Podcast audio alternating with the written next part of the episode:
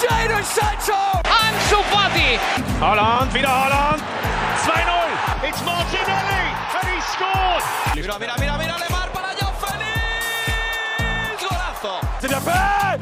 Oh, le doublé! Le doublé pour Ryan Cherkit! Force 2 finds Odegaard. Martin Odegaard!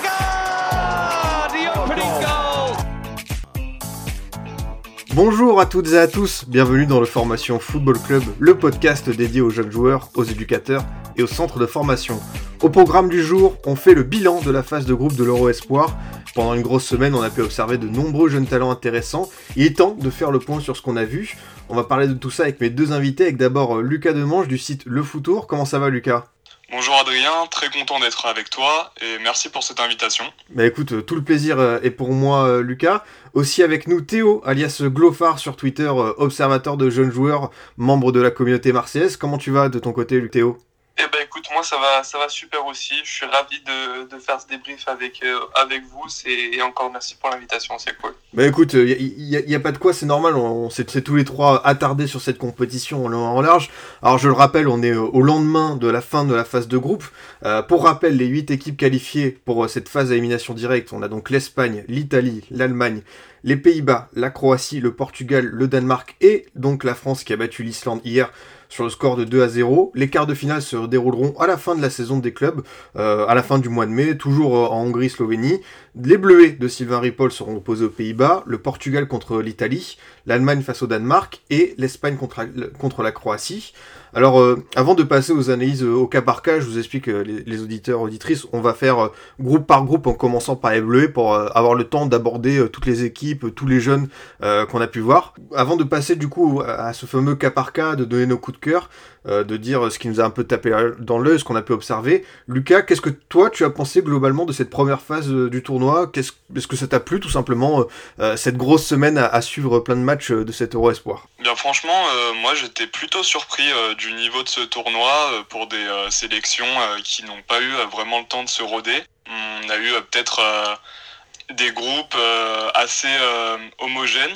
Et euh, je trouve que ça s'est plutôt bien disputé. Au final, on n'a pas eu de, de grandes surprises, à part euh, peut-être euh, l'élimination de, de l'Angleterre, qui était vraiment attendue comme euh, l'un des favoris du tournoi.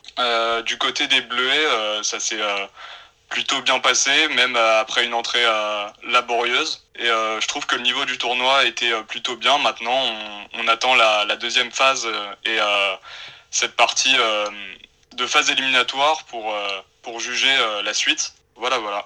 Ouais, c'est vrai, ces matchs couperés qui nous attendent à la fin du mois de mai. Théo, toi aussi tu partages ce constat dans le sens où le, le niveau global, euh, tu as été euh, agréablement surpris? Euh, oui, oui, totalement. Euh, J'étais vraiment surpris parce que je voyais des matchs qui étaient quand même globalement assez serrés dans la, dans la majorité, euh, que ce soit grosses nations favorites ou des petites nations. Enfin, ce qui sont censés être sur le papier des petites nations. Et ouais, j'étais agréablement surpris. Euh, J'ai remarqué que sur la, pro- la première journée, c'était voilà, on voyait qu'ils étaient en phase de rodage parce qu'il n'y avait pas trop de pas trop de buts, pas trop d'actions. Enfin, les actions n'étaient pas totalement construites. Et euh, au fur et à mesure des matchs, on voyait, on voyait l'animation qui, qui évoluait positivement pour toutes les équipes. Et du coup, ça a donné euh, bah voilà, un, suspense jusqu'au bout pour, pour tous les matchs et pour tous les groupes. Ouais, c'est vrai, je, je suis d'accord avec toi sur cet aspect de montée en puissance. Certaines équipes que, bon, bah c'est vrai, elles sont arrivées 2-3 jours avant, euh, après un long déplacement en Hongrie-Slovénie, pas forcément le temps de se préparer euh, pour tout le monde. Il y a certes des automatismes, mais c'était pas forcément évident. Et euh, c'est vrai que cet exemple d'une équipe qui est allée crescendo, bah forcément, c'est les Bleuets. On va s'attarder un peu plus en détail sur, les joueurs de Sylvain Ripoll, avec d'abord cette défaite contre le Danemark qui nous a tous un peu inquiétés vu le potentiel de l'équipe, mais aussi des choix hasardeux, comme je pense notamment à Wesley Fofana arrière droit. Et après, c'est vrai, deux succès, on va dire, maîtrisés, sans prendre trop de risques, face à la Russie et contre l'Islande. Euh, Lucas, toi aussi, euh, tu partages euh, cette idée selon laquelle les Bleuets sont vraiment montés en puissance au fil de leur, de leur groupe? Ouais, je suis totalement d'accord avec toi sur ce sentiment de montée en puissance. On a eu une entrée en matière qui était quand même assez laborieuse face au Danemark. On s'est cassé les dents face à un, bloc qui était bien regroupé. On a eu des, des bleus qui étaient peu inspirés. Je pense qu'on était vraiment dans de l'adaptation, euh, du rodage collectif. On est tombé peut-être sur l'une des équipes qui était euh, les mieux armées pour jouer dans, dans ses dispositions de bloc bas, un bloc bien organisé. Ensuite, on, on, a bien rattrapé le coup avec un succès face à la Russie. On n'a pas marqué dans le jeu, mais on s'est mis à l'abri très rapidement avec des pénalties bien convertis. Et puis, on a terminé ce tournoi avec une victoire face à l'Islande euh, efficace, mais euh, des Bleuets euh, qui ont fait le boulot à l'essentiel. Ouais, c'est sûr, c'est sûr, c'était l'essentiel d'assurer au moins une deuxième place vu le potentiel de cette équipe. Théo, au niveau des, prestations individuelles, qui t'a séduit en cette équipe de France Quels sont pour toi les joueurs qui sortent un peu du lot? Bah, écoute, moi j'ai beaucoup, beaucoup apprécié l'apport de Chouamini. il avait été mis sur le banc le premier match et l'animation justement sur le premier match n'était pas top. Euh, et sur les, sur les deux matchs qui sont arrivés, là, avec euh, notamment le deuxième match face à, euh, face à la Russie, il a été vraiment au-dessus du lot. Koundé aussi, je l'ai vu en taille patron du, du, début jusqu'à la fin. lui, c'était un, un, de ceux qui avait survolé le match face, face au Danemark dans la prestation globale. Après... Tu commences par citer deux Bordelais, tu fais forcément plaisir. en top Marseillais, pourtant, c'est dur. Hein mais bon, je suis, obligé. Et non, il y a Amin Gouri aussi que j'ai trouvé intéressant, brouillon parfois, euh, mais on sentait qu'il y avait, il, voulait apporter quelque chose. Euh, voilà, il, il, gagne un penalty notamment euh, contre contre la Russie, mais on a senti qu'il, voilà, il voulait clairement apporter sa patte, même si des fois c'était brouillon. Je l'ai trouvé, j'ai trouvé intéressant dans ce collectif. Ouais, c'est bien ce que tu dis sur euh, Amin Gouiri, qui a... c'est pas forcément le même joueur qu'on a pu voir à Nice, peut-être qu'il était aussi fatigué, il a enchaîné les trois matchs en tant que titulaire, c'était pas forcément évident. Euh, Lucas a également euh, des, des, des, profils qu'on n'attendait pas forcément dans les joueurs euh, qui nous ont marqué, je pense notamment à des latéraux comme Truffert, cette espèce de mobilette constamment qui a fait énormément d'efforts contre la Russie, et aussi Colin Dagba, qui voilà, c'est pas le, le, le crack absolu, mais contre la Russie, contre l'Islande, il a fait le travail. J'allais justement rebondir sur ce point parce que j'ai trouvé que euh, les côtés, euh, ça avait beaucoup servi à cette équipe de France sur les euh, deux autres matchs après son entrée ratée face au Danemark. On a eu Wesley Fofana à droite sur le premier match. La différence, elle s'est faite ressentir directement avec Colin Dagba. Ça a plutôt bien marché. Moi, j'étais assez surpris de, son rendement puisque je le vois évoluer au PSG sur tous les matchs et on a senti un Colin Dagba euh, tout en maîtrise, euh, qui était euh, vraiment bon, autant offensivement que défensivement. Et sur le côté gauche, belle surprise avec Adrien Truffert que j'attendais pas à ce niveau. Franchement, une, belle satisfaction. Ouais, comme tu dis, une satisfaction. Euh, selon toi, euh, Théo, pour euh, la suite de la compétition et ce quart de finale à venir contre les, Pays-Bas, euh, que doit faire Sylvain Ripoll pour améliorer cette équipe? Vers quoi doit tendre cette équipe de France pour passer à un obstacle qui s'annonce assez costaud pour voilà, espérer aller plus loin dans cette compétition? Bah, écoute, je pense que les, les côtés vont être très importants. voilà, comme, comme vous l'avez très bien dit, ça a été les facteurs clés sur les deux, premiers, sur les deux derniers matchs. Le premier match, j'avoue que Wesley Fofana, j'ai pas très bien compris pourquoi il avait joué latéral droit. Euh, limite, je m'attendais à une animation en 3-5-2 avec, euh, avec Wesley Fofana qui revient dans l'axe, mais non, il a vraiment joué latéral droit, ça m'a étonnamment surpris, sachant qu'il y avait quand même Kaloulou sur le banc qui est, qui est latéral droit. Euh, je pense que ça va être important de passer par les côtés, d'avoir euh, cet apport, parce que voilà, on a, on a des bons milieux centraux voilà, dans, la globalité, mais les Néerlandais aussi, leur, euh, leur euh, paire de milieux est, vraiment importante dans leur collectif. Et donc je pense qu'en contournant ça, euh, ça pourra nous aider à nous créer plus de situations avec voilà, bon, sûrement la paire Truffert-Guiri et de l'autre côté, soit soit Dagba Fèvre, soit Dagba Ikoné. Enfin, ça, ça, ça dépendra, je pense, euh, des choix du, du sélectionneur. Mais je pense que euh, il faudra apporter de la continuité aussi. Euh, parce qu'on a vu trois matchs avec à chaque fois deux, trois, quatre changements différents. même s'il y a trois matchs en une semaine, c'est important quand même de garder une certaine continuité pour avoir une animation qui s'améliore de match en match justement sur cette continuité, Lucas, euh, quand même, on peut le remarquer, euh, c'est une équipe de France où il faut faire des choix. Peut-être que Sylvain Ripoll on n'a pas fait assez sur le premier match avec cette volonté de mettre absolument tous les meilleurs joueurs, dont Wesley Fofana qui n'était pas à son bon poste. Mais euh, voilà, maintenant c'est aussi faire des sacrifices et je pense notamment à Bouba Kamara, excellent cette saison avec l'OM et qui a passé les deux derniers matchs sur le banc. C'est vrai que pour nous, observateurs de la Ligue 1 d'habitude, bah, ça paraît être une hérésie. Alors il y a eu des choix, euh, forcément, euh, on est obligé d'en faire quand on a un groupe euh, aussi talentueux. Après, je pense que les changements étaient nécessaires après le premier match. On a vu que ça n'avait pas fonctionné. On a eu un, un Kamavinga, par exemple, qui était trop discret entre les lignes, qu'on n'a pas réussi à toucher. je pense que les changements étaient nécessaires. Il y a cinq changements, si je me trompe pas, sur le, entre la première compo et la deuxième face à la Russie. On a le retour de Dagba à droite qui a fait du bien. On a Konaté qui, qui retrouve la compétition après trois mois d'absence et euh, qui fait aussi du bien. Euh, ça a permis à Badiachil de souffler aussi après son erreur et sa mésentente euh, sur le premier but danois. Et on a surtout la nouvelle paire au milieu avec Soumaré et Chouameni qui a bien mieux fonctionné que ce qu'on a vu face au Danemark. Et Jonathan Iconé qui dans son rôle hybride de 10 qui euh, dézone pas mal sur euh, l'aile droite, qui a vraiment euh, conforté l'animation offensive des Bleuets. Je pense que ces changements étaient vraiment importants et se sont fait apercevoir directement. Ouais, je suis totalement d'accord avec toi sur ce rôle très intéressant du Lillois Iconé.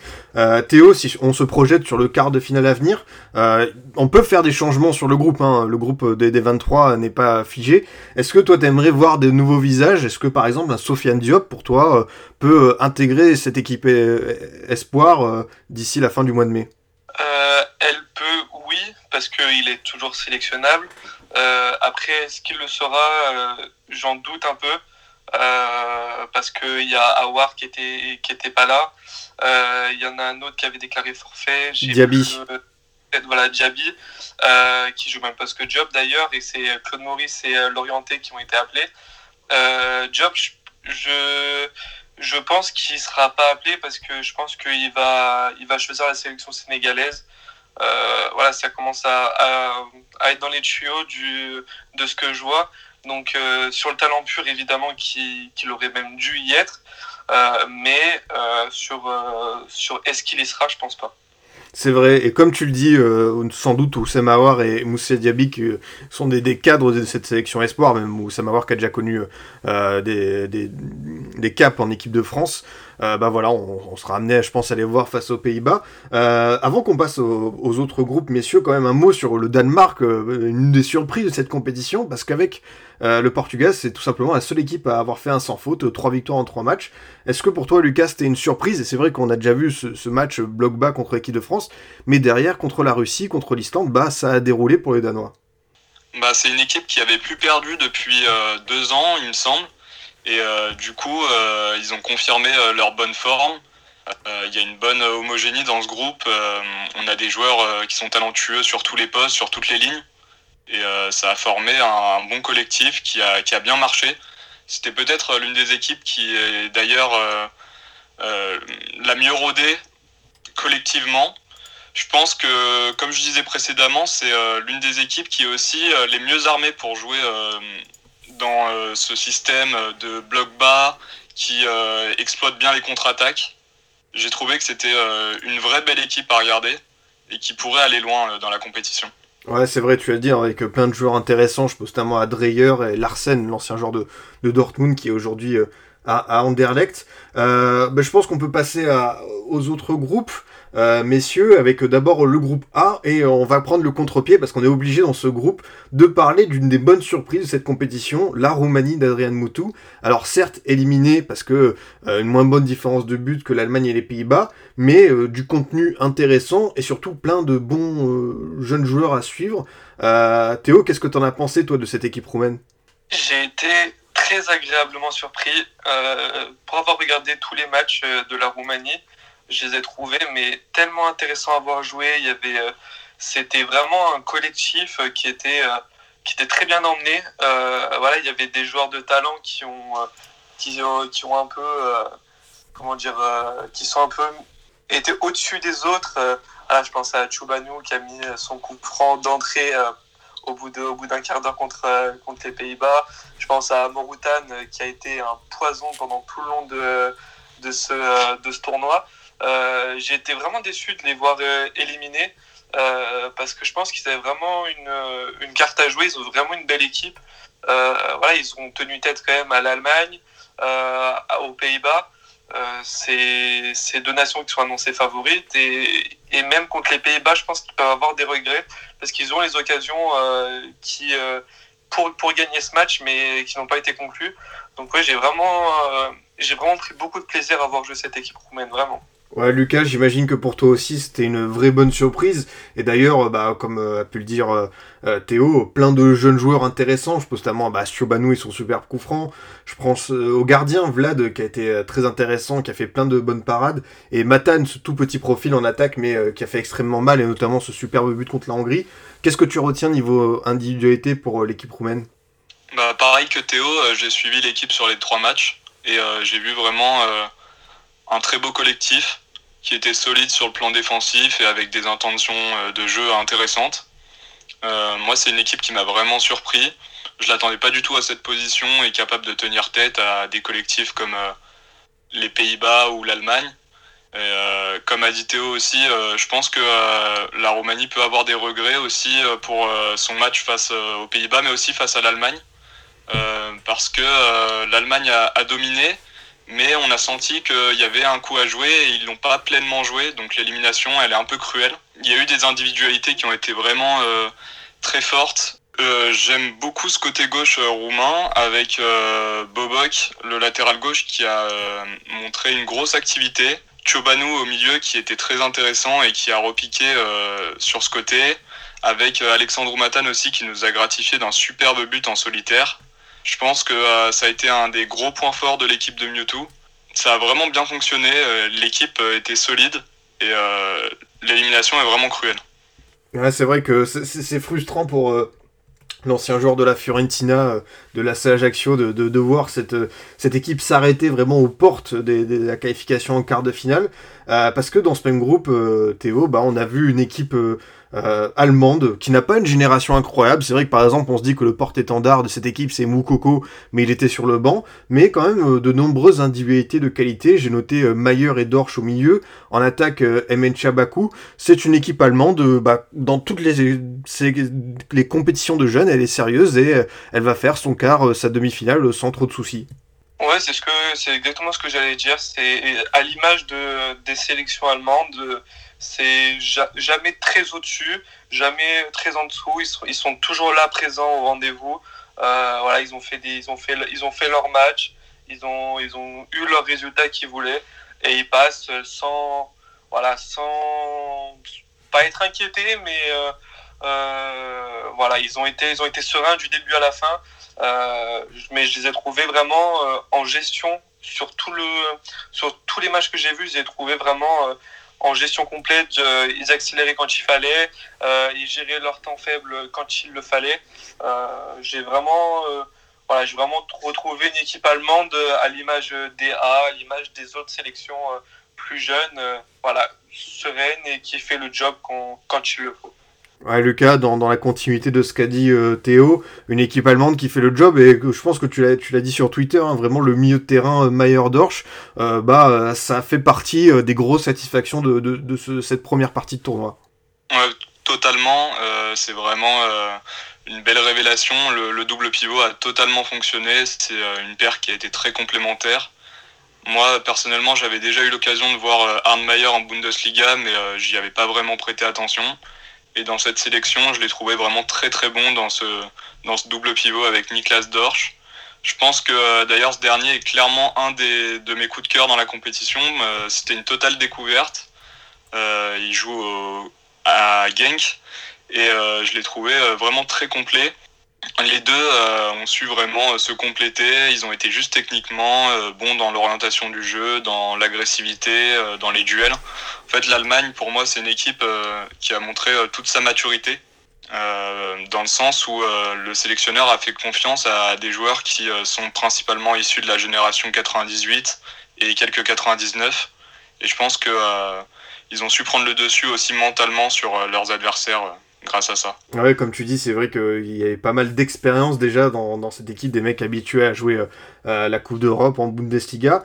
Qualifié comme euh, la jeune Mannschaft Théo, les Pays-Bas de, de, Sven Botman, le Lillois, futur adversaire des Bleus. C'est vrai qu'on va pouvoir s'attarder un petit peu sur euh, ce qui nous attend à la fin du mois de mai. Euh, Qu'est-ce qui t'a marqué, toi? Est-ce que c'est le secteur offensif avec euh, beaucoup de potentiel à polir? On va dire des joueurs comme Kluivert, comme Gakpo, comme Boadou, comme Robé, des mieux terrains comme Kut Miners et De qui sont vraiment des, des profils très intéressants. Qui, voilà, c'est l'école AZ Alkmaar. Ou au contraire, bah, nos visages de Ligue 1, Botman, Backer, qui ont fait, qui ont fait leur tournoi tout simplement euh, bah moi, je les ai trouvés, tu vois, similaires euh, à la France, euh, dans le sens où ils ont eu énormément de mal à rentrer dans la compétition. Euh, le premier match contre la Roumanie, s'ils le perdent, c'est c'est pas du tout un scandale, au contraire. et petit à petit, ils ont voilà, ils ont commencé à ils ont commencé à monter en puissance jusqu'au dernier match où voilà, ils, ils ont déroulé. le potentiel offensif est très très intéressant. Alors comme tu l'as dit, il y a des joueurs voilà, qui sont déjà reconnus dans la, dans la planète foot, euh, comme euh, Boadou ou. Euh, mais la paire de milieu de terrain, Miners de Wild, surtout de Wild, je trouvais très très très intéressant. un de ceux qui a, qui a fait le meilleur, la meilleure phase de groupe à mon sens côté, côté hollandais. Ça va vraiment être la clé du match contre la France. Ça va être cette bataille du milieu de terrain qu'il faudra remporter pour, pour espérer avoir le plus de, le plus de situations offensives. Parce que euh, voilà, une fois qu'on a qu'on aura pris cet ascendant milieu de terrain, ça pourra dérouler, je pense, un peu plus facilement, tout en restant quand même très vigilant parce que euh, en phase de transition, ça peut aller, ça peut aller vraiment très vite. Ouais, comme tu dis, euh, l'entrejeu, ce sera une des clés de, de, de, ce choc tout simplement qui nous attend. justement, Lucas, si tu devais, toi, cibler un point faible de cette équipe néerlandaise, quelque chose qui pourrait aider les joueurs de Sylvain Ripoll, ce serait quoi? Je pense que euh, ça peut se jouer aussi sur les côtés. Ils ont des faiblesses euh, dans les couloirs et on a euh, des bons ailiers à disposition. Je pense à Amin Gouiri qui peut facilement mettre en difficulté un Jordan Tézé ou peut-être un Lucharel Gertruida qui n'a pas joué. Et je pense aussi peut-être à un retour de Moussa Diaby dans, dans la deuxième phase de la compétition. À droite, ça peut faire la différence face à Mitchell Baker qui a un profil quand même assez euh, facile à bouger euh, pour un ailier euh, vif et rapide. Je pense qu'on peut faire la différence sur les côtés avec des, des profils d'ailier virevoltants. Ouais, comme tu dis, c'est vrai que ce sera peut-être l'un des aspects à travailler, à aller mettre en danger ces latéraux. En tout cas, bah, on suivra ça de près, ce, choc Pays-Bas-France en quart de finale normalement le, le, 31 mai en Hongrie. Euh, au niveau des sélections euh, qui confirment Théo, on, va partir sur le groupe B avec, bah, comme toujours, l'Espagne, sobre mais efficace, avec deux victoires et un nul. Une génération peut-être inférieure à celle qui a remporté l'Euro 2019, et pourtant, bah voilà, des éléments habitués à la Liga et qui ont fait le travail. C'était assez agréable à suivre. Oui, en effet, c'est voilà, on retrouve toujours la même identité de jeu en Espagne avec des joueurs justement qui, euh, qui pour la grande majorité proviennent du championnat espagnol. Donc euh, voilà, ils se connaissent tous euh, depuis, depuis les sélections euh, plus jeunes et ils grandissent avec la même euh, identité de, identité de jeu. Donc forcément toujours plus simple d'animer une équipe qui se connaît, qui se connaît pour la plupart. voilà, ils ont été, ils ont été en, en taille patron. ils ont, ils ont gagné les matchs, les matchs importants, les matchs qu'il fallait. Euh, où ça aurait pu être des matchs pièges. Et, euh, et voilà, à l'aide d'un Cucurola qui a été euh, très intéressant, d'un Manu Garcia qui a été vraiment surprenant. Ça faisait, ça fait longtemps que je ne l'avais pas vu jouer et je, je, je, me suis étonné qu'il soit en D2 espagnol, tant il est techniquement au-dessus du lot. et entre les lignes, c'était vraiment impressionnant. Donc ouais, j'ai été, j'étais pas du tout surpris de voir l'Espagne à ce niveau-là. Euh, au contraire, euh, c'est dans une certaine logique qu'ils ont, euh, ont survolé ce groupe. Ouais, comme tu dis, Manu Garcia, bah, qu'on a connu du côté de Toulouse il y a quelques saisons, qui était reparti un peu dans l'anonymat, et au final, bah voilà, aujourd'hui il est à Riron et c'est peut-être un des jeunes joueurs qui va pouvoir voir sa carrière rebondir, on lui souhaite. Lucas, dans, dans cette jeune Rora, on a retrouvé quand même une forte identité Masia. J'ai compté 8 joueurs dans les 23 qui sont passés par le centre de formation du Barça, dont Cucurella, Miranda, Ruiz. Qu'est-ce qu'on peut en conclure? Est-ce que c'est un retour en force de l'identité barcelonaise ou c'est un simple effet de génération? Je pense que de toute façon, il y a beaucoup de joueurs euh, espagnols qui passent par euh, les plus grands clubs, euh, dont Barcelone, le Real Madrid, Valence aussi, qui est un très bon club formateur. Personnellement, je trouve que cette équipe, elle a vraiment montré son potentiel et elle a affirmé sa maîtrise technique devant ses adversaires. Après, j'ai trouvé qu'elle avait aussi du mal à gérer ses premières mi-temps, peut-être à, faire du mal à, la défense, euh, aux défenses adverses parce que euh, on a eu une équipe qui euh, avait parfois une possession stérile, qui a eu du mal à trouver de l'espace entre les lignes, mais ça se corrigeait généralement en deuxième mi-temps et on l'a vu face à la Slovénie ou encore face à la République tchèque quand ils décident d'activer le mode rouleau compresseur, ça peut aller très très vite. Ouais, c'est vrai que ce rouleau compresseur, bah, quand il se met en route, c'est difficile d'arrêter avec ce milieu de terrain. Euh, on a pu parler de, de de Manu Garcia, euh, Villar aussi, le, joueur de la Roma, qui a fait vraiment euh, une bonne impression. Et dans ce, même groupe, Théo, on a l'Italie qui s'est qualifiée dans un scénario un peu étrange parce que, bon, il y a cette éclatante victoire contre la Slovénie sur le score de, 4-0, mais surtout une nervosité extrême avec 5 cartons rouges. Qu'est-ce qu'on peut en conclure? Est-ce que l'Italie a besoin de se calmer, notamment pour son quart de finale à venir, avec un gros gros morceau le Portugal euh, Oui, l'Italie ont, eu beaucoup de mal à, rentrer dans, ce, dans cette compétition. Euh, dans chaque match, euh, il y avait une tension qui, régnée sur le terrain qui était vraiment impressionnante. des joueurs qui perdent leur nerf, je pense à Tonali qui prend un rouge parce qu'il marche, il fait exprès de marcher sur la cheville de l'adversaire alors que il n'y a aucune raison de le faire. Euh, c'était, je trouvais que c'était un peu à l'image, euh, à l'image du tournoi, euh, avec des équipes qui, on, on, sentait que c'était une phase où fallait, fallait prendre des points.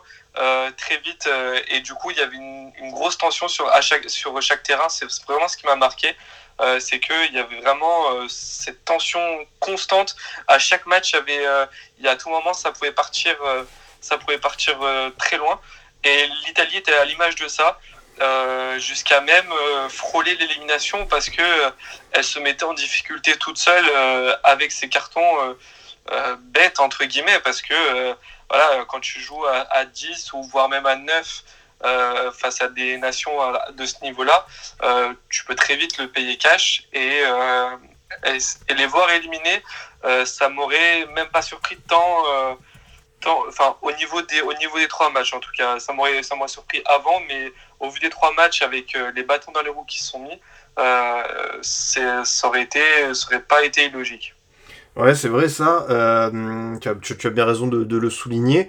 Euh, Lucas, euh, quand on voit que Sandro Tonali était un peu le, le annoncé de cette équipe et que bon, il prend un carton rouge et que jusque-là son euro n'était pas fantastique, est-ce que finalement l'Italie n'a pas besoin d'un autre type de leader? Est-ce que ça doit passer par un Coutronnet qui a montré la voie avec son doublé contre la Slovénie?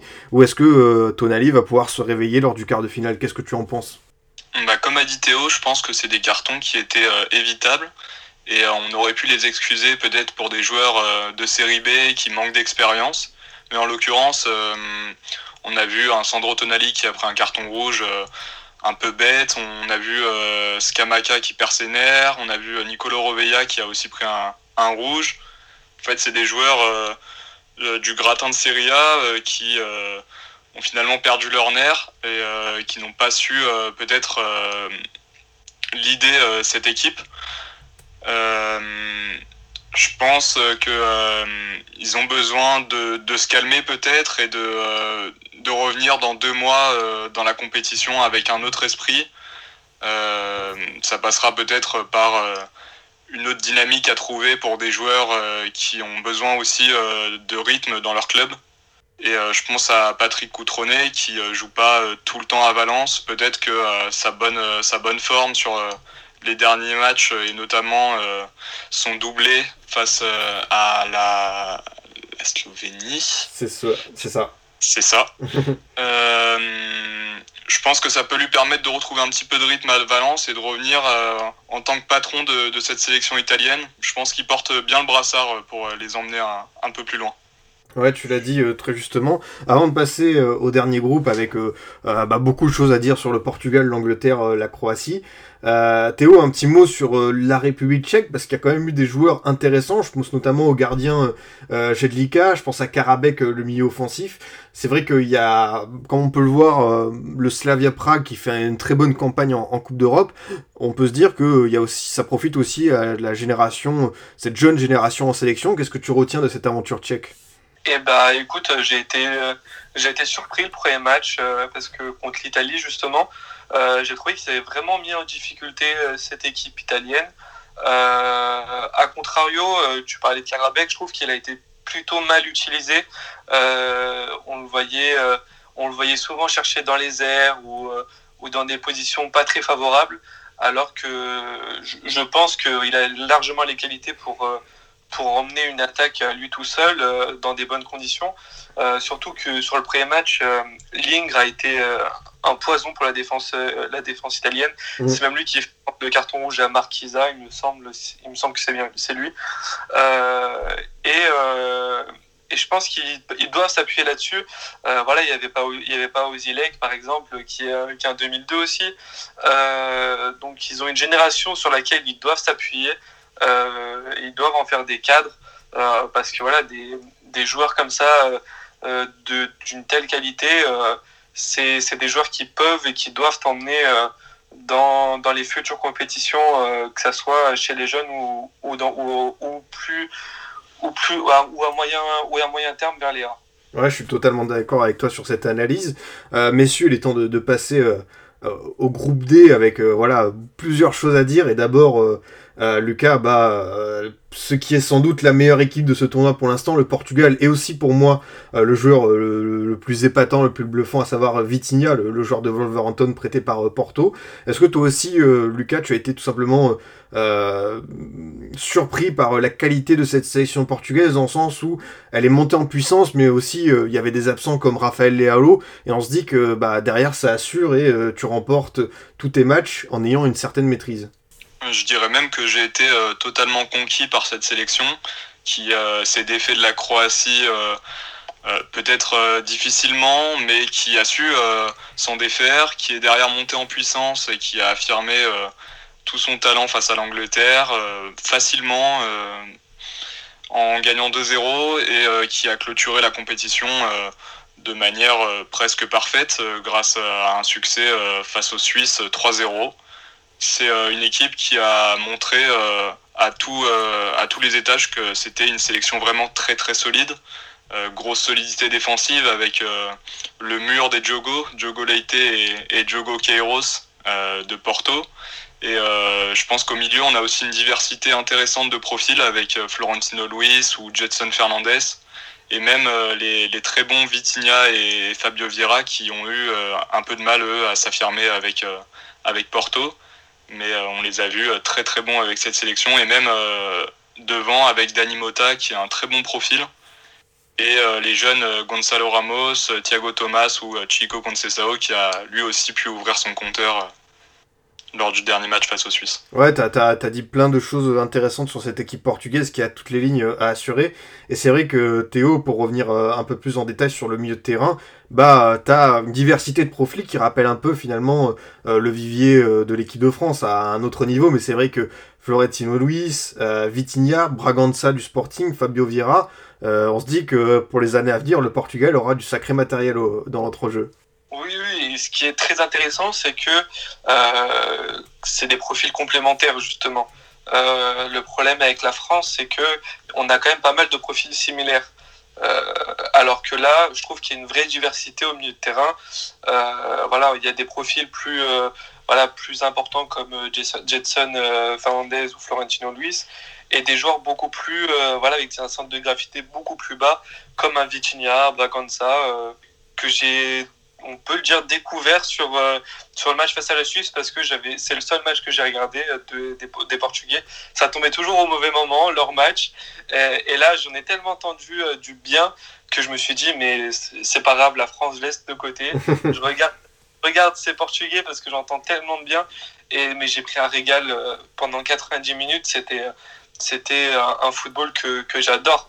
C'est voilà un jeu un jeu de possession et quand et, il était il, ils accéléraient au bon moment.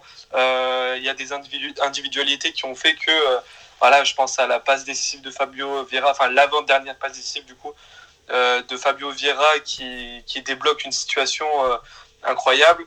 Euh, voilà, Vitinha qui, qui, dépose un ballon, un ballon sur la tête de Diogo, Diogo voilà, j'ai trouvé vraiment cette équipe très intéressante, très complète euh, dans, dans, tous les compartiments du jeu.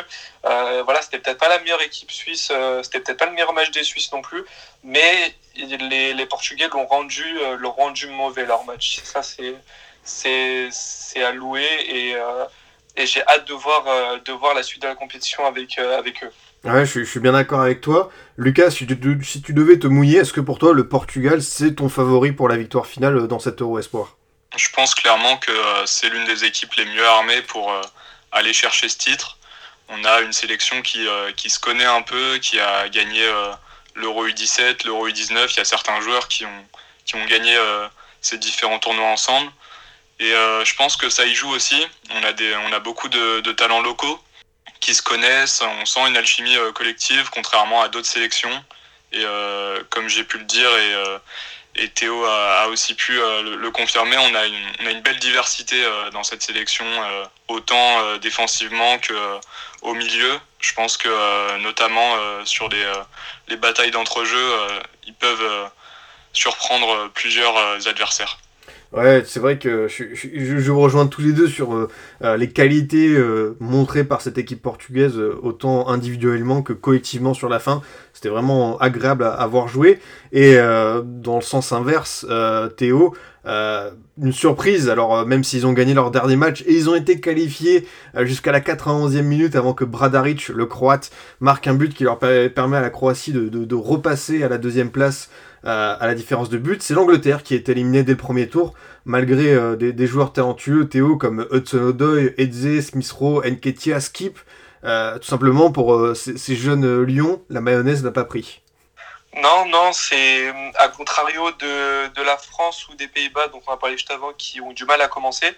L'Angleterre n'a pas su élever son niveau de jeu malgré des talents assez importants à chaque ligne. Euh, ils n'ont pas su, euh, voilà, on, on, les a jamais sentis, euh, on les a sentis vraiment au-dessus face à la Croatie jusqu'à leur deuxième but. C'est ces 75 minutes-là qui ont été les plus accomplies du, tournoi et ils ont marqué le deuxième but. Euh, et ils ont fait les, ils ont commencé à faire des changements plutôt défensifs, euh, à rentrer dans une, voilà, dans, dans, un mode où on va défendre euh, et, c'est ce qui leur a coûté, selon moi, leur qualification sur ce match-là. Voilà, ils ne doivent pas perdre contre, euh, contre la Suisse, ça c'est une certitude. Euh, quand, quand tu l'Angleterre, et ils ont eu des situations, mais les, les, Suisses n'ont jamais été forcément en danger non plus sur ce match. mais voilà, les 15 dernières minutes ont été vraiment, ont été vraiment cruelles pour les, pour les Anglais qui sont... Bah, punir, euh, punir sur, euh, sur une frappe, sur un missile même de, de, de Bradaric. Euh, mais quand on voit les prestations anglaises, on se dit que ça, on n'était pas loin du hold-up s'il se qualifiait. Ouais, c'est vrai que c'est pas passé loin, vraiment à, 4-5 minutes près.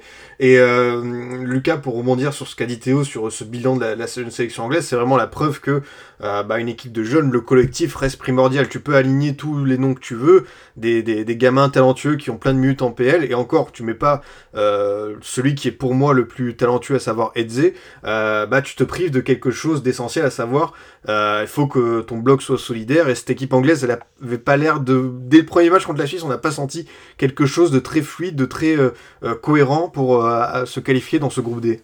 On a senti une équipe qui était poussive d'entrée. Hein. La première défaite face à la Suisse, elle me fait sensiblement penser à, à l'entrée en matière loupée de la France face au Danemark. Je me dis que derrière, ça pouvait euh, peut-être monter en régime. Mais euh, finalement, euh, face au Portugal, ils n'arrivent pas à bousculer une sélection qui est mieux rodée collectivement. Et réaction était juste trop tardive. Et même avec une victoire face à la Croatie qui était dans l'ensemble méritée, ils se font punir et, et, force est de constater que la punition est finalement plutôt méritée sur ce qu'on a vu dans l'ensemble je, te rejoins euh, totalement. Euh, dans ce groupe D, on a eu euh, deux autres sélections intéressantes, à savoir la Croatie et la Suisse. Théo, d'abord peut-être un mot sur nos amis suisses qui ont montré des choses intéressantes. Alors il y a eu ce premier match avec ce succès contre l'Angleterre, d'ailleurs ça n'a pas fonctionné pour aller au bout. Mais mine de rien, on a découvert des profils comme Jean Kevis de Southampton, comme Thomas qui évolue en Belgique. bah, on se dit que le, futur de la Nati est plutôt intéressant avec ces profils au milieu de terrain. Ouais, c'est exactement ça. C'est les deux joueurs qui m'ont le plus marqué sur cette sélection. Euh, j'ai été plutôt déçu de Zekiri. Euh, on l'annonçait un peu comme la tête de gondole. Euh, voilà, il avait fait beaucoup de parler de lui cet été, notamment avec ses, ses, transferts en France, pas en France, et qui se retrouvent à Brighton. et là, j'attendais, j'attendais beaucoup plus de lui.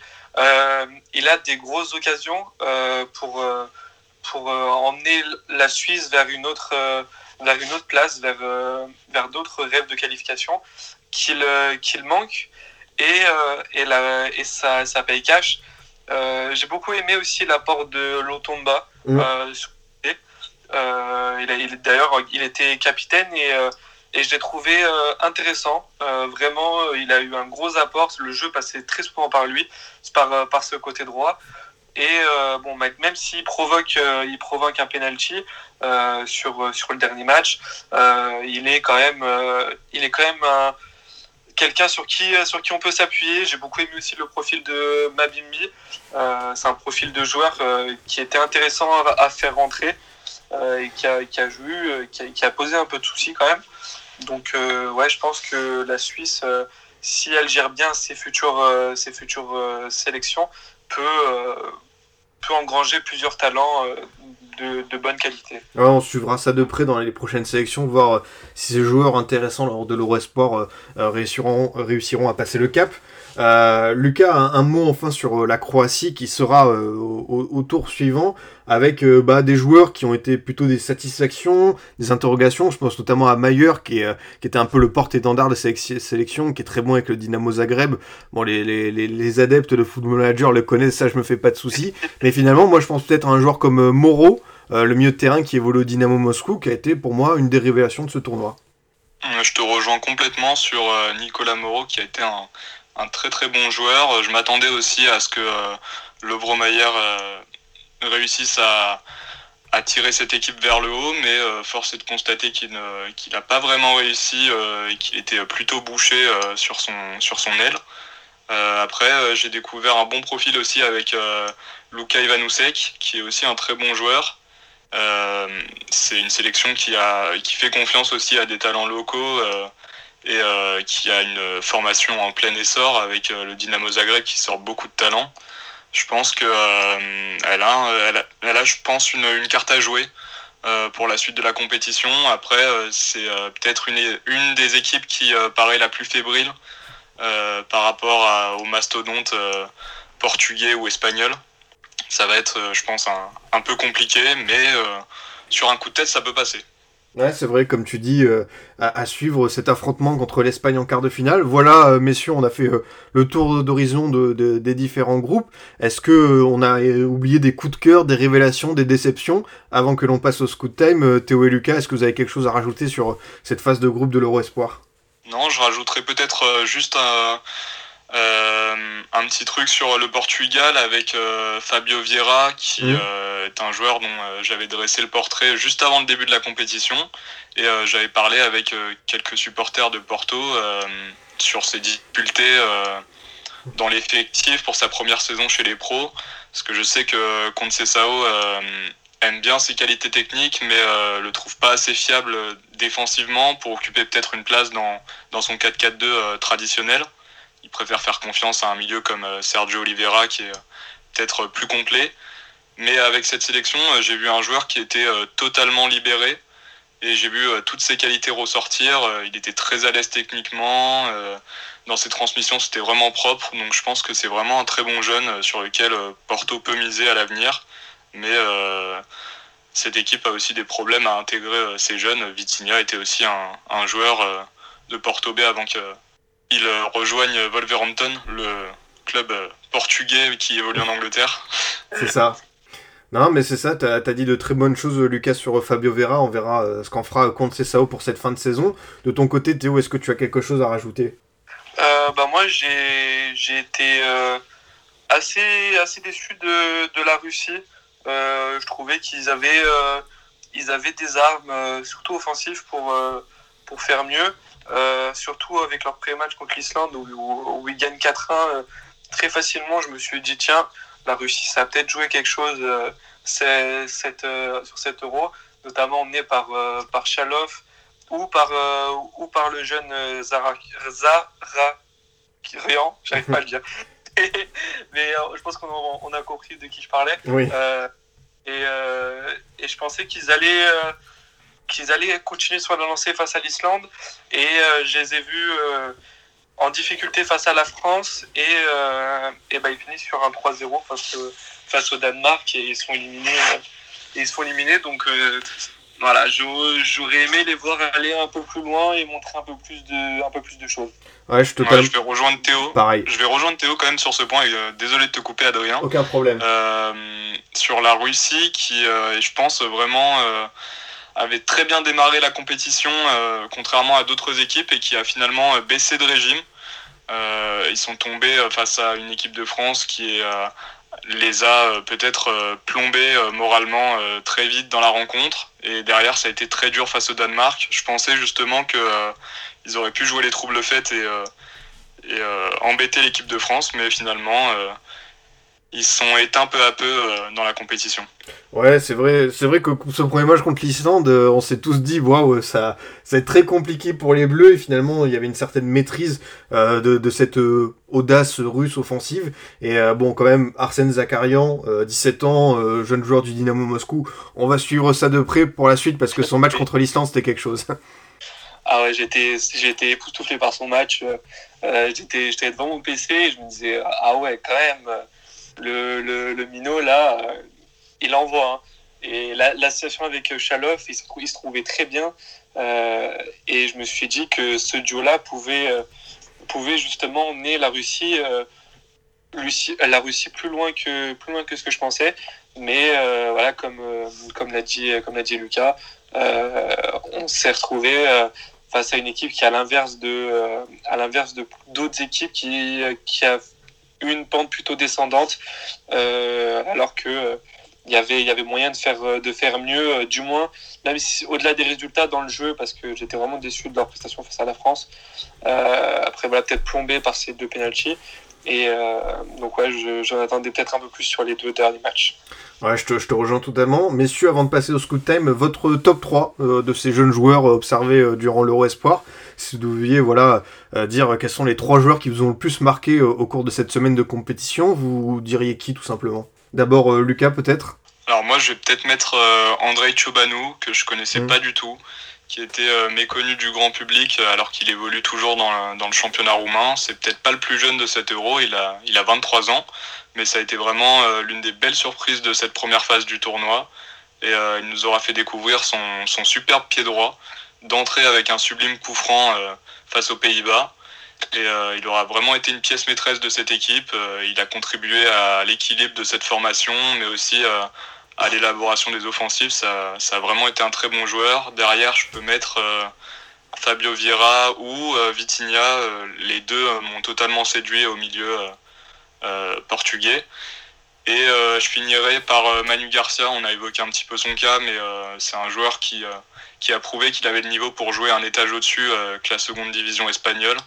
Euh, très très bon avec l'Espagne, une, très bonne activité dans l'entrejeu. J'ai beaucoup aimé sa, première partie de tournoi et j'espère qu'il en fera une deuxième euh, aussi qualitative. Et je pense notamment à sa super passe décisive face à la, République tchèque pour Dani Gomez sur le deuxième but. c'est magnifique. Ouais, je pense que tu as cité 4 euh, euh, bons joueurs euh, de cet euro. À ton tour, Théo, est-ce que tu rajouterais d'autres éléments dans cette sélection Alors moi, je vais, je, vais, je vais donner des éliminés, parce que voilà, moi j'ai donné des éliminés. Donc je vais mettre Alexandre Jankovic. je l'ai trouvé vraiment hyper intéressant dans le, dans le, milieu, dans le milieu suisse. C'est vraiment la tour contrôle, le jeu passé par lui, technique, technique, physique, avec une bonne vista. j'ai beaucoup apprécié, je l'ai beaucoup apprécié pour le joueur qui joue, lui joue à Southampton.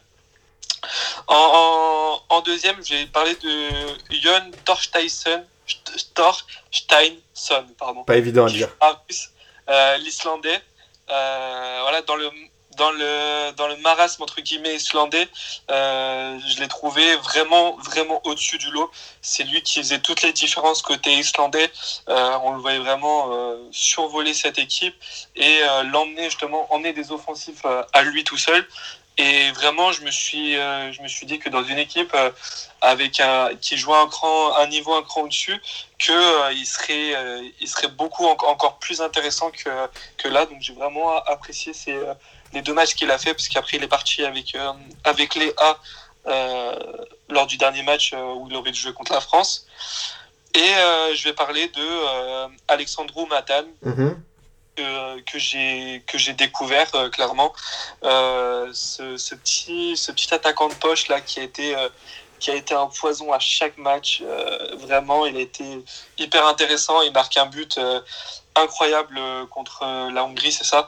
La, Hongrie il tape le poteau contre l'Allemagne il met la misère à, la défense néerlandaise sur le premier match.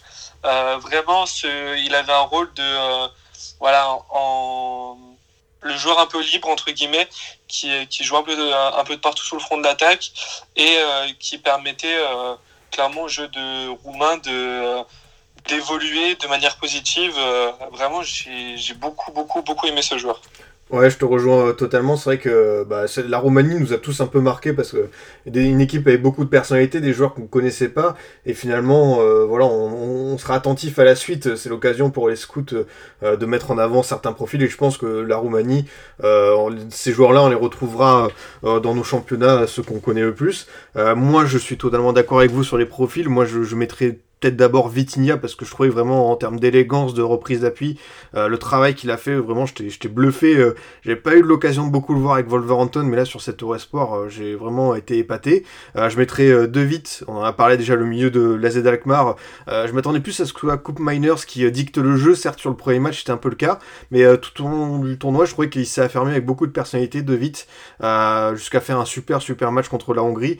Et voilà, c'est vrai que ça fait partie de ces profils intéressants à aller chercher, bah, notamment pour un club de Ligue 1, je pense qu'il joue l'Europe. Un De ça peut être très intéressant d'avoir au milieu. Et je vais rajouter un, joueur euh, qui joue euh, comme euh, Garcia en D2 espagnol, c'est Jorge Cuenca, le, défenseur. Alors là, pareil, il paye pas de mine, il joue à Almeria, il est prêté par Villarreal, mais je trouve que si l'Espagne n'a pas encaissé de but, il y a certes Guillamon, le joueur de Valence, qui est pour beaucoup, mais lui aussi, et ça fait partie de, ces jeunes joueurs qui, pour moi, ont leur place à l'étage supérieur. Donc on, suivra ça de près. En tout cas, bah, merci beaucoup, messieurs. Il est l'heure de, passer au, au scout time après tout ce qu'on a pu dire sur cet Euro Espoir. D'abord, le traditionnel jingle le Scoot Time à la découverte des jeunes joueurs. Voilà, euh, les auditeurs, les auditrices connaissent le principe, il est très simple. Chacun votre tour, je vais demander un, un jeune joueur méconnu du grand public, euh, en décrivant son, son, parcours, son profil, ses qualités. Euh, pour commencer, Lucas, de qui veux-tu nous parler aujourd'hui dans le Scoot Time? Alors moi je suis parti sur Michael Olidze ou euh, Michael Olise, c'est au choix puisque euh, c'est assez rare pour être souligné, mais euh, il est éligible pour représenter la France, l'Angleterre, le Nigeria et l'Algérie, mm. de par ses origines. son père est nigérian, sa mère franco-algérienne et il est né sur le sol britannique à Londres. il a été appelé avec les U18 de l'équipe de France en 2019 pour disputer le tournoi de Toulon. C'est un milieu offensif gaucher de Reading et euh, un nom bien connu des, observateurs euh, de la Championship. Euh, cette saison, il est juste époustouflant avec Reading. Il a déjà distribué 10 passes décisives et marqué 5 buts. il a effectué toutes ses classes en Angleterre, d'abord à Chelsea, puis à Manchester City.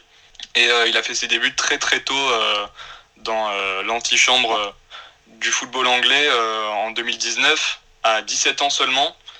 Euh, il a vraiment une patte gauche euh, qui est merveilleuse et euh, c'est un super joueur très très plaisant à regarder qui allie l'utile à l'agréable. Il est au-dessus techniquement, Alors faudra voir peut-être ce que Reading fait en fin de saison. Ils sont sixième actuellement, ce qui est synonyme de play-off, avec le troisième, le quatrième et le cinquième pour le dernier ticket et la montée en, en PL. Mais pour info, euh, il se murmure qu'il a euh, une clause euh, libératoire de 8 millions de livres sterling, ce qui, ce qui fait à peu près 10 millions d'euros. C'est une somme qui est dérisoire pour un joueur de sa qualité. Il pourrait attirer plusieurs, plusieurs clubs européens. Ça sera à voir. Ouais, c'est vrai qu'Olysée, c'est un profil dont on entend parler depuis plusieurs mois. Toi, si tu devais l'envoyer dans un club pour poursuivre sa progression, y aller étape par étape, tu l'enverrais où? Peut-être quelque chose comme Leeds, Aston Villa? Ouais, il va peut-être euh, choisir de continuer en Angleterre, euh, vu qu'il a fait euh, toutes ses classes là-bas. Mais ouais, je pense que ce serait pas mal un, club de milieu de tableau avec un projet ambitieux. Peut-être Aston Villa avec un départ.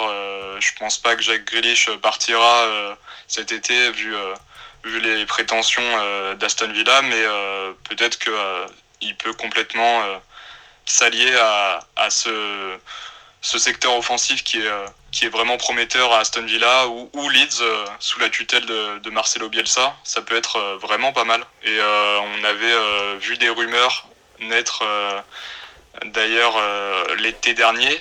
Apparemment, Marcelo Bielsa aimait vraiment son profil, donc ça pourrait totalement coller. Ouais, c'est vrai, c'est vrai que l'alchimie entre les deux, bah évidemment, on va suivre ça de près. On sait que euh, le technicien argentin aime les, joueurs euh, qui provoquent, qui dribblent comme Rafinha, donc euh, on va, on va suivre ça de près pour le prochain mercato. Merci beaucoup, Lucas. À ton tour, Théo, quel, quel espoir retient ton attention ces dernières semaines? Alors, moi, je vais parler de Bilal Brahimi. Mmh. le joueur, le joueur de Reims qui est prêté cette saison à Le Mans au, en national. Euh, donc lui, c'est un 2000, il est, né, euh, il est né le 14 mars, donc il vient de fêter son anniversaire. Euh, il, est, été, il est parti très tôt en Angleterre, du côté de Middlesbrough, avant d'être recruté par le stade de Reims il y a deux ans maintenant. après une saison en, équipe réserve, ils ont choisi de le prêter du côté, du Mans. Et le choix, est vraiment payant parce que euh, il fait une saison euh, très très très bonne. Euh, c'est sûrement l'un des meilleurs joueurs de national cette saison. donc voilà, il a en 27 matchs, il a 8 buts, 6 passes D. c'est un joueur qui est, qui est très très facile techniquement. il a une capacité, il a une très belle vision de jeu, je trouve. voilà, il y, a des, il y a certains joueurs qui ont du mal à, euh, quand, il s'en mêle un peu trop dans leur dribble, lui, je trouve que euh, souvent il va, il va avoir le geste juste, de faire la passe au bon moment, de faire le geste au bon moment. Euh, c'est, je, trouve que c'est quelqu'un qui, à lui tout seul, peut te changer le cours d'un match, du, moins, du moins au niveau, de, au niveau actuel. en plus, je trouve que c'est un joueur qui rechigne pas sur les efforts non plus, parce qu'il a un gros coffre, un gros coffre de jeu. Et euh, au niveau des duels, il a un gabarit qui est quand même intéressant, parce que là, il fait 1m83 et euh, il n'est pas, pas si facile que ça à bouger. Mm. Ouais, c'est vrai, c'est vrai. Euh, si pareil, si on se projette pour la, saison prochaine, est-ce que tu le vois rentrer dans la rotation à Reims, avoir un, un rôle concret dans, un club de Ligue 1 après cette bonne saison nationale? Euh, bah écoute, moi, tu vois, je le, je le préférerais dans une équipe euh, comme, euh, comme Brest ou, ou Lens, dans une équipe avec, avec un projet de jeu beaucoup plus affirmé que, que Reims. donc voilà, plutôt un club voilà, qui, avec Francaise ou Dalloglio s'il reste à, à, à, Brest évidemment, ou dans une équipe voilà, comme Clermont qui va peut-être monter, comme Troyes qui va peut-être monter, voilà, avec des coachs avec un, un vrai projet de jeu. Euh, où il rentrera dans une vraie rotation. Euh, euh, je pense que c'est là où il peut être vraiment, où on, peut, on pourra voir vraiment ses, ses qualités. C'est vrai, c'est vrai qu'on suivra ça de près pour la saison prochaine. En tout cas, merci beaucoup, messieurs, pour ce scoot time de qualité et un gros merci global pour être venu dans, cette émission faire le débrief de cet Euro Espoir. Lucas, je le rappelle, tu es sur le site Le Foutour. Qu'est-ce qu'on pourra lire de beau dans les prochains jours sur ce site qui parle des jeunes joueurs? Alors, c'est un projet qui a été créé en janvier. On continue de, de l'améliorer. c'est un work in progress, mais on va essayer de, de continuer ce qu'on fait. On fait des, des, papiers de fond sur, sur des jeunes joueurs. On essaye de, de vous faire connaître aussi des jeunes joueurs sur lesquels vous seriez peut-être passé à côté. Et on va essayer de, de continuer ce travail tout au long de l'année. Ouais, euh, chers auditeurs, auditrices, euh, allez lire euh, le Foutour, c'est vraiment très intéressant comme contenu, notamment bah, un gros gros travail sur 7 euros, je vous félicite les gars. Théo, alias Glofar, qu'on retrouve sur Twitter, pareil, ton actualité, c'est vraiment continuer à suivre les jeunes joueurs, à proposer des trades, des analyses, des espoirs du football. C'est ça, c'est ça, ça va être ça mon actualité prochaine. Voilà, je parle, je parle de Marseille, mais pas que, justement voilà, comme là, j'ai commenté tout, tout l'Euro Esport sur mon compte. Dès que je vois un match euh, intéressant avec un joueur intéressant, euh, j'en parle évidemment. Euh, voilà, je, là pour le moment, j'ai pas trop de, pas trop de, de projets en cours. Je suis dans un podcast avec qui s'appelle la commanderie. j'ai quelques lives de temps en temps aussi de, de prévus, mais pour le moment, c'est l'activité entre guillemets hors Twitter est, assez calme, euh, mais elle va, elle va sûrement se, se, décupler au fur et à mesure des semaines, euh, au fur et à mesure où le mercato euh, va arriver justement avec les trades, les, les compilations que je fais après chaque match de l'OM sur, sur un joueur qui est choisi par, par mes abonnés et sur les joueurs qui sont potentiellement annoncés à l'OM. Là, j'ai pu faire l'Euro Major par exemple. Euh, cet, euh, cet, hiver à euh, des compilations sur, sur différents joueurs qui sont annoncés du côté de l'OM. Ouais, c'est vrai, gros gros travail auprès de la communauté marseillaise, globalement auprès des jeunes joueurs. Glofar, allez le suivre sur Twitter, c'est très intéressant. En tout cas, un, gros merci messieurs d'être venus dans Formation FC. Voilà, on a pu discuter de cet Eurosport, c'était un, un, vrai plaisir d'échanger avec vous. Bah, c'était un plaisir partagé. Merci pour l'invitation, Adrien. C'était très sympa. Il n'y a pas de quoi. Encore, encore merci, euh, évidemment. C'était, euh, c'était un super moment et j'espère que ceux qui nous ont, ceux qui nous ont écoutés ont aussi passé un, super moment comme, euh, comme nous. Et, et encore merci pour l'invitation. Franchement, c'était vraiment super sympa. avec, avec grand plaisir, les gars. Encore, encore merci. De mon côté, chers auditeurs, je vous dis à bientôt pour un autre numéro. Vous pouvez toujours nous écouter sur Deezer, Spotify, SoundCloud, iTunes et Google Podcast. À très vite pour une nouvelle émission du Formation Football Club.